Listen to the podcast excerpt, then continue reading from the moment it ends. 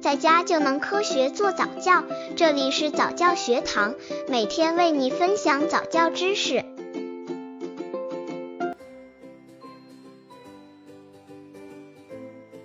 宝宝学走路早有危害吗？对于零至一岁的宝宝，几乎是一天一个样子。今天也许他还对眼前的玩具没兴趣，明天就会试着用手去够一够。这阶段的宝宝发展也是飞速的，坐立和站立是宝宝发育的两大重要历程。有的妈咪看到别的宝宝会做了就很着急，其实宝宝的这两大能力会因人而异的，有的早有的晚，无需太过着急，更不能过早锻炼，要在合适的时机进行引导锻炼哦。刚接触早教的父母可能缺乏这方面知识，可以到公众号早教学堂获取在家早教课程，让宝宝在家就能科学做早教，让宝宝过早学做好不好？由于婴儿发育刚刚开始，身体各组织十分薄弱，骨骼绝大部分由软骨构成，根本谈不上坚固。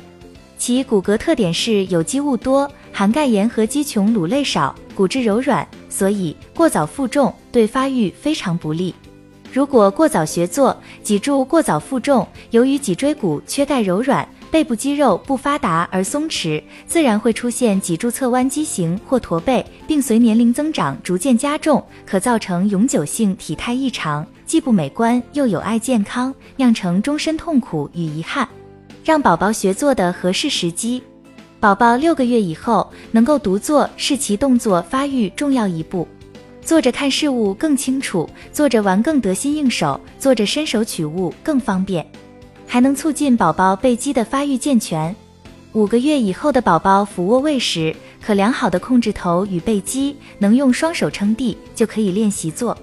通常六个半月以后，可逐渐稳而不必靠他人或物的扶持，自然而平衡的坐好。为利于宝宝做的能力发展，父母应鼓励并满足其想做的尝试，并让宝宝坐着玩摇晃物，或让其伸手取物，用工具敲打地面，摇动玩物，或者由大人举起玩物，让宝宝伸展肢体去取。